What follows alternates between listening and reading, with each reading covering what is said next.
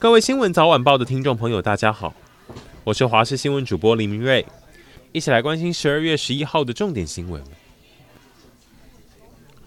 二零二四总统大选蓝绿白三组候选人的代表签号已经出炉，马上带您了解心中支持者是几号。这一次抽到一号是民众党的柯银佩。柯文哲被问到有没有觉得幸运的感觉，他只说自己是七一，没注重这种东西，所以没特别喊跟一有关的口号。而拿到二号的是民进党赖萧佩，今天由萧美琴代抽，拿到号码就立刻喊口号双数，他们要美德双全稳定向前。至于三号就是国民党的侯康配，侯友谊赵少康两人今天都没有出席，是由党内发言人李丽珍代抽，他们是说票投三号做你靠山。那未来三组候选人也将有三场电视政见发表会，十二月三十举办总统候选人辩论会，一月一号下午也预计是副总统候选人辩论。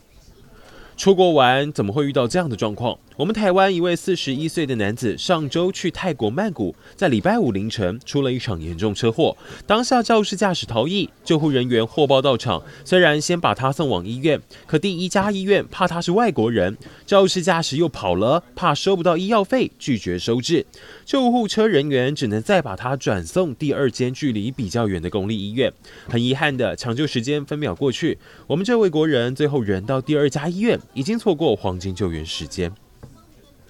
国防夸张事件，我们空军今年竟然有人一度想亲自开着飞机投奔中国，要直接从台湾起飞降落中国军舰。还记得六月那时，中共军演有一艘军舰非常靠近台湾，已经到了二十四海里处，原来根本是有目的的，因为当时中国军方跟我们一位谢姓中校达成协议，要他开着契努克直升机在那会合，我们的中校只要低空飞五分钟就能成功降落。中国的军舰，起初这中校认为风险太大，拒绝要求。后来中共再加码，说如果这件事情成功，中校能拿到四亿八千万的酬劳，而且他们会帮忙在北部野军演，降低我国国军南方注意力。好在检警先查到，阻止这件事。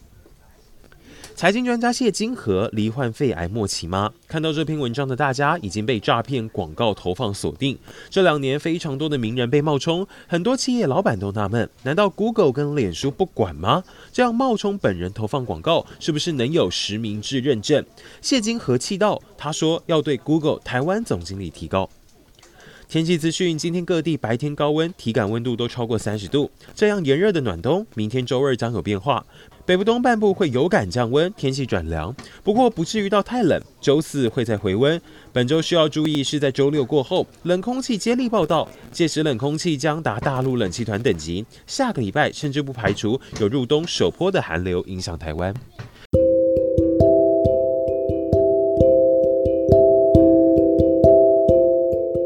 以上就是今天的重点新闻，非常感谢您的收听。